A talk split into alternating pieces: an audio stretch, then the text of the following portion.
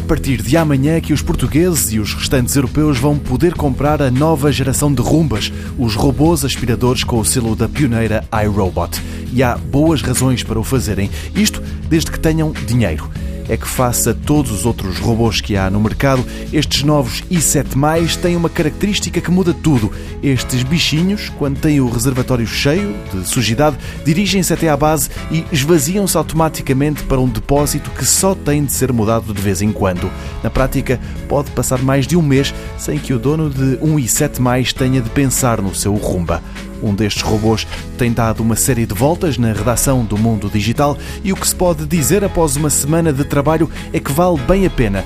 Face a gerações anteriores, este novo Rumba é mais silencioso, não só a aspirar, como também a bater nos móveis que vai encontrando, continua a bater neles, mas com mais jeitinho. Para além disso, também é algo inteligente, já que tem um sistema que lhe permite fazer o mapa da casa, mesmo que ela tenha vários pisos, e assim podemos pedir-lhe para ir só a determinados quartos, evitando, por exemplo, a cozinha ou o quarto dos brinquedos dos miúdos. Uma opção que, à primeira vista, de pouco serve, mas a utilização prolongada vai demonstrando que é bem conveniente.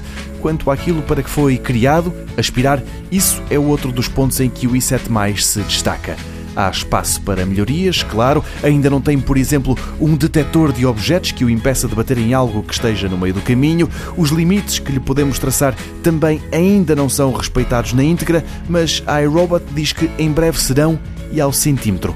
Custa 1.200 euros, é verdade, e pode não substituir totalmente uma aspiração semanal feita por humanos, mas que a casa fica continuamente muito mais limpa, isso é certo. Para quem puder, é bom investimento.